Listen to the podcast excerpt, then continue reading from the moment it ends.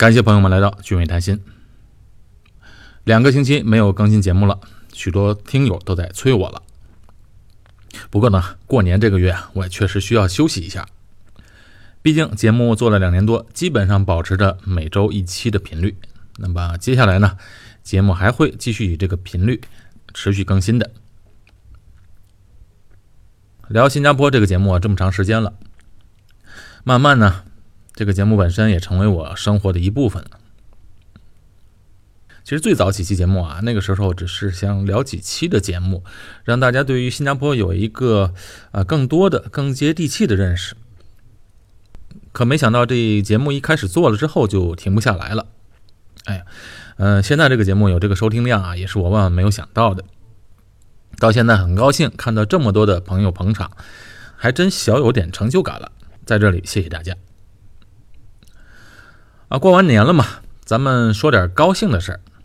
哎，也是比较俗气的事儿，聊聊关于钱的事情，哎，钱生钱的事情。说俗呢，其实也不俗，因为开门七件事，柴米油盐酱醋茶，谁也离不开这些，都是非常重要的事情。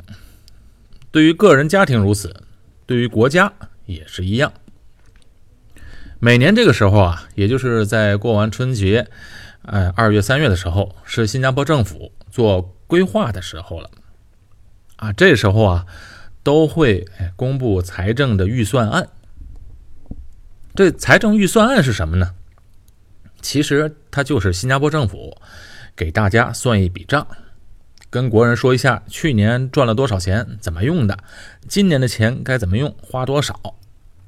这有点像国内的两会，不过呢，这财政预算案呢，它只讲财政，不讲别的。经济基础啊，决定了上层建筑，所以啊，政府想要做什么事儿，想制定什么政策，都得看口袋里有多少。对于个人和家庭，其实也是这样。二月份的时候啊，呃，在新加坡生活的人嘛，每个人都应该收到了公积金去年一年的营收报告。所以，对于国家，对于个人，这时候是制定接下来的。财务规划的时候了。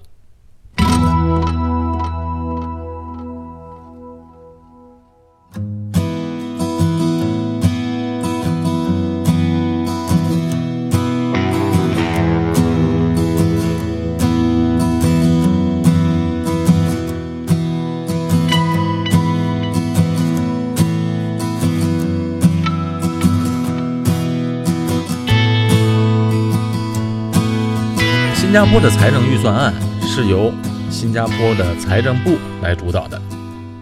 新加坡财政的当家人是谁呢？现在是现任的财政部长王瑞杰。王瑞杰也是新加坡下一代领导人的核心。那下一代总理的人选由他来担任，应该是没有什么悬念的事情。二零一八年是新加坡的一个不错的年头，经济取得了百分之三点三的增长。对于新加坡来讲，这个数字不错了，而且财政有盈余。基本上，新加坡的国家财政都是年年有余，啊，很少有赤字，啊，赤字多了呢，就得印钞票。你看新币的币值啊，它比较坚挺，和它不拉赤字很有关系。而且这赤字呢，在新加坡的宪法上有明文的规定，规定说每一届的政府。必须要保持预算平衡，也就是说，在五年之内的预算，你当然可以拉长补短，但是呢，必须要保持收支平衡，不能花未来的钱。哎，不能找理由说我现在为了拉动经济，增加下赤字是为了今后着想。哎，这个理由不行。按照宪法，每一届政府都要保持收支平衡。所以新加坡呢，其实它是一个相对保守的国家。为什么这么保守呢？因为它不能跟大国比，它是一个对外开放的小岛国，量入为出啊，它是必须要遵守的纪律。否则别的不说啊，这赤字多了，那在国际上的信誉评级就会下调，新币呢也会贬值。那国际上的投资者对于新加坡的生存能力就会失去信心。所以新加坡才把这个收支平衡看得这么重要。以至于要立法给政府画红线。所以，经过这么多年的建设，新加坡虽小，但是却成为了一个很富足的国家，不会去借钱来为政府支出提供资金支持，而国家呢也没有任何外债。那有收入就有支出，新加坡支出方面最大的是教育和国防，这两大块是占了新加坡政府开销的最大的比重。其他方面大的开销啊啊用在了医疗。特别是现在来看，未来老龄化社会的到来，越来越多的人呢需要政府在医疗方面的援助，所以啊，医疗方面的开销挺多的，而且会逐年增加。还有政府呢要为以后进行规划，现在在主导的经济转型和社会政策方面的支出啊都会越来越多。再有呢就是对于基础建设还有那个交通方面的。开支也在增加，所以每届的财政部长在财政上都特别保持谨慎，以便为未来的新加坡人创造持久的利益。今年呢是二零一九年，也是新加坡开埠两百周年的纪念年，因为在一八一九年的时候，来佛士到了这个地方，从此新加坡才能快速发展。所以今年呢，就特别发放了两百周年的纪念的花红，还有呢是为为立国一代的人准备了一个大礼包。这立国一代的人呢，是指在一九五零年到一九五九年出生的新加坡人。几年前推出过一个建国一代，建国一代呢，就是比立国一代要更早、更早出生的人们。这两批人呢，现在都基本上都是六十多岁的人了。他们有的已经退休了，有的即将退休，所以他们对医疗保健费用的方面的开销和负担都比较大。立国一代和建国一代的人们都能享受到政府的大幅度的补贴。当然，除了这些呢，还有一些政府的开销，比如在消费税的补助券，呃，新加坡人的就业的补助金，还有一些税务回扣，还有一些钱呢，就打到了。新加坡中小学生们的教育的储蓄户头，这些开销呢，当然了，只是说了一个大概。我们重点是讲啊，新加坡有这么多的支出，那么政府的收入是从哪里来的呢？当然，这政府嘛，主要的收入肯定是征税征来的，从税收上来的。新加坡的税呢，主要有公司税、消费税。消费税目前是百分之七，可能明年后年就要调高到百分之九了。还有呢，就是个人所得税、房产税，以及还有一些其他的收费项目，比如说用车证的费用等等的收入，这些呢都属于新加坡政府的财政收入。但是如果新加坡政府的收入啊仅仅靠这些税收的话，那它的收支肯定不能取得平衡，每年的开支肯定要超过这些收入的。那么，为了维持它的收支平衡，新加坡政府呢还创造了一些收入。这个收入的来源就是新加坡的主权基金。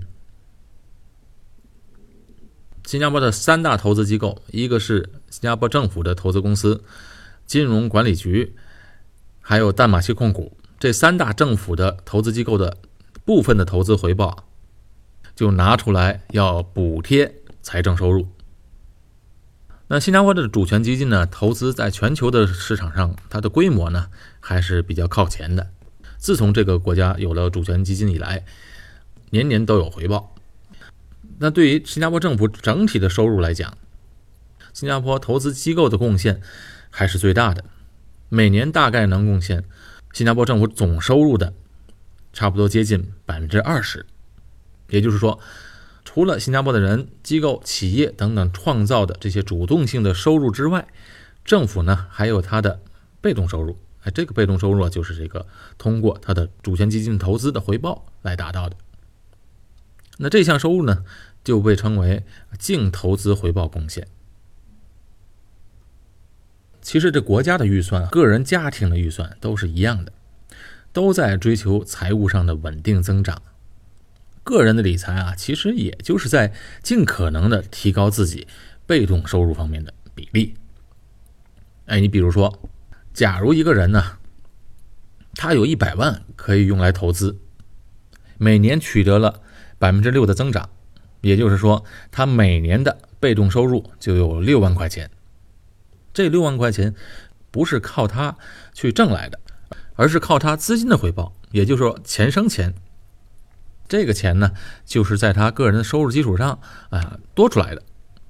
那这个人呢，就有三个选择来处理这个钱。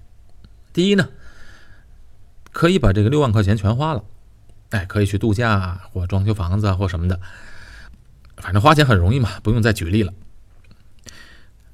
那今年花完了这六万块钱，明年这一百万呢，还能再挣六万块钱给他花，所以这就是第一个选择。那当然，他还有第二个选择，那就是说，这六万块钱的。钱生钱的钱，哎，不能花，还要继续让它生利，一分都不花，继续投资，利滚利。那明年的时候，这个本金就有一百零六万了。我们不管年头好年头坏，平均起来，长期的每年都有百分之六的话，那他明年的回报就不止六万，而是一百零六万的百分之六，那。就是六万三千六百，一个选择是全花，一个选择是不花继续投资。那你说是第一个选择对，还是第二个选择对呢？其实呢，也没有什么对错。你说第一个选择呢，那也不能说错；第二个选择呢，也肯定是正确的。这个就全要根据自己的实际经济情况来决定。你比如说，这个人已经要退休了，他没什么负担，他当然可以多花一点钱。哎，这全要根据自己的实际的经济情况来决定，也要和自己的财务规划的长远的目标要一致。其实呢，除了这两个选择之外，还有第三个选择，就是把这六万块的回报啊，拿出一部分来用。比如说，拿出三万块钱来用来花，另外三万块钱呢，继续投资，花一部分。再投资一部分，这个选择呢，就是新加坡政府的预算的选择。它呢，就是采用了第三种选择，而且呢，把投资挣来的一部分钱拿来作为政府的开销，另外一部分继续投资，让它取得回报。而且这个呢，也有法律约束，政府投资所带来的回报。最多可以用在预算上的，也就是政府开销上的，不能超过投资回报的百分之五十。所以这样一来呢，每年政府都能有多余的钱，哎，是非税收收入的钱，用来做预算，用来建设基础设施、福利的开销。除了拿出多余的钱，让政府有能力来投资建设之外，又能保证。这个钱呢不会被这届政府滥用，如此呢，让这笔钱形成永续的收入。好了，说了这么多的新加坡的财政预算案，国家的预算算完了，我们也要算一算自己的账本。自己的账在哪儿呢？其实呢，就在自己的公积金里。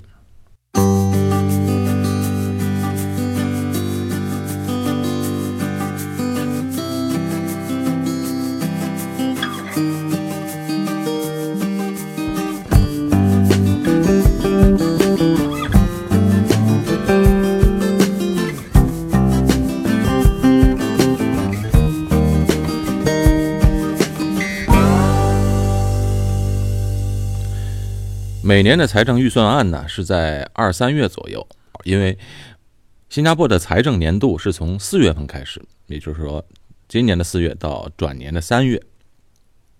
不过个人的公积金呢，它是从一月到十二月这样来算的，所以每年在差不多一月中的时候啊，我们就可以登录到新加坡公积金局的网站，查看过去一年自己的公积金的这个缴交的情况。还有它的营收的情况，那营收从哪里来呢？就是从这个利息来。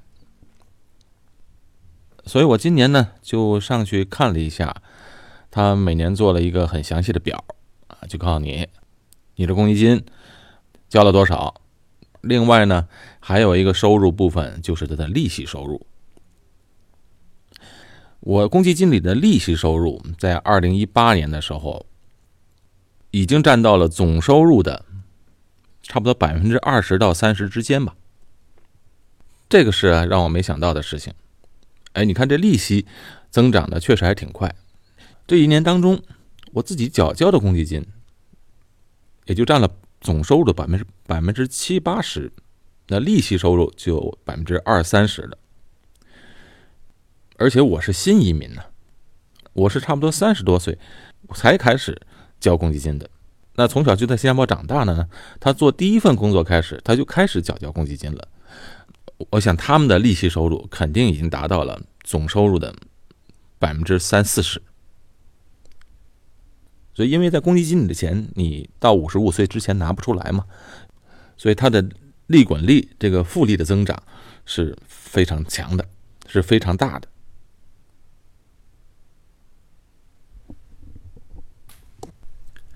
可能有很多人会说，那公积金有什么用啊？就算退休的时候，也不能把公积金全部取出来。那对于许多人来说呢，尤其是年轻人，刚刚踏入社会工作的年轻人，每个月都要拿出薪水的这个百分之二十存入公积金账户，就觉得钱少了很多。但呢，其实呢，这也是为他们将来打好基础啊。没有一个制度是完美的。你说新加坡的公积金制度是最完美的吗？那不可能。但是呢，它确实为人们带来了保障。那更重要的是呢，这个雇主呢也是在交公积金呢。雇主在新加坡的公积金缴交率呢是薪水的百分之十七，也就是加上员工的百分之二十，每个月在新加坡工作的人，他的薪水的百分之三十七都会存到公积金账户当中。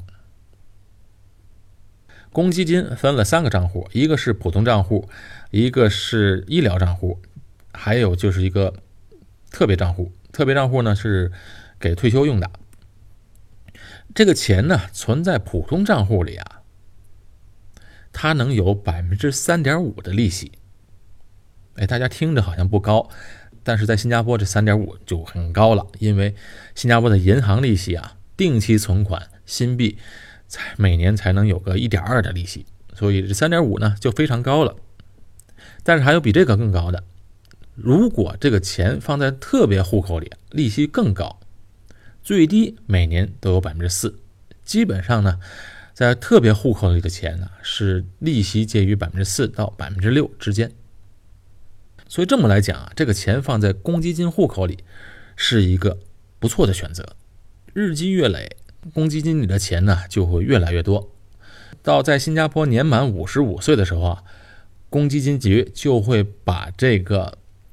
特别户口转换成为退休户口，普通户口和特别户口加起来的钱就转入会退休户口。退休户口的钱达到了一定标准之上，剩下的钱你就可以拿出来。但在公积金账户留下来的钱呢？那个就是退休金。那新加坡的退休计划呢，有一个叫 CPF Life，也就是说叫终身入息计划。从新加坡现在的退休年龄六十六十五岁开始，每个月都会拿一笔固定的收入。目前这个计划呢是在每个月两千多新币，一直拿到终老，但条件是你必须在五十五岁之前满足它的最低存款的要求。刚才说了，公积金呢它分成了普通户口和特别户口，还有医疗户口。特别户口里的利息是最高的。其实呢，在新加坡的公积金有这么个选择，你可以把普通户口的钱转到这个特别户口里，因为特别户口里的利息高。但条件是呢，转进去就不能再转出来了，直到五十五岁。公积金的利息为什么这么高呢？其实公积金的利息这么高，正是由于新加坡的主权基金赚回来的。所以要研究一下公积金的这个制度，还有它的回报，啊，这些很重要，因为这是一个很不错的理财的平台。一理财和资产配置的最重要的一项，也就是它的铁律，就是分散，分散是最重要的。那一个家庭他要理财的话，要配置到不同的资产组合当中，比如说呃，买一些股票。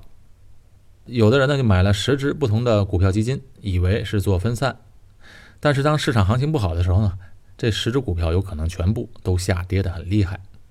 所以啊，通常人们做资产配置的时候啊，是会把一部分的钱用来买股票或者基金，因为这个收益高。另外呢，还有一部分钱要用来买债券。债券呢，就像银行存款一样，它是固定的收益。但是要比银行存款利息要高，比起股票的高收益，债券的收益不多，但是非常稳定，风险又小，所以这样来配置的话呢，那整体的风险就要小得多。他们互相做了一个对冲。啊，其实我想说的是啊，这个公积金呢，其实我们就可以把它当做是债券，然后把现金可以放到高收益的。一些产品当中，而且要把公积金当成债券呢，它是一个百分之百的政府担保的，比普通的债券收益要高。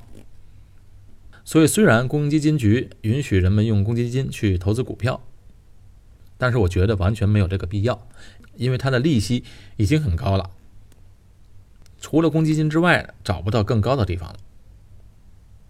把钱存在公积金里最大的好处啊。就是公积金，它是一个百分之百的有保障的退休基金。公积金呢，它是一个终身入息的计划，除了它，没有其他的产品能把退休保到终老。目前公积金的退休计划的规定呢，是在五十五岁时，按照现在的标准啊，留下二十五万左右的新币，作为一直到终老的退休基金，剩下的钱。就超过二十五万的钱，可以在五十五岁时一次性的取出来，哎，存到自己的银行账户上去。在新加坡呢，有很多人精打细算，把这钱不光是从普通户口里存到特别账户上，而且呢，有的人就是用现金存到这公积金的特别账户，让它利滚利，当做自己的投资。你比如，有的人他算过这笔账，如果一对小两口工资收入一般。每人只挣三千块钱的话，那么以他们的这个工资的水平存入到公积金的时候，他们就算了一笔账，说每年的花红都存到公积金里。这样来算，到他们在四十五岁的时候，就可以在自己的公积金账户当中，两个人一共有一百万的存款。当然，条件是他们呢，所有的公积金也不动用，而且他们年终的花红都存到公积金里。平时呢。买房也好，干什么也好，都花现金，这样他们的公积金在四十五岁是可以达到一百万的。如果这样算的话，到他们五十五岁呢，再过十年呢，是不是公积金就累积一大笔钱了？那么他们的退休生活是非常充足的。不过每个人都要做好功课，把自己的这个财务要规划好，要为自己的将来、为自己的家庭做一个长远的规划。这期呢，就给大家科普了一下新加坡的国家的预算，它的收入和开销，以及个人的公积金的一些小小的知识。接下来也会继续向大家介绍在新加坡的，哎，新加坡本地的一些理财的方式和方法。好，感谢大家的收听，这期节目到这里结束。我是高俊伟，在新加坡，我们下期节目再见。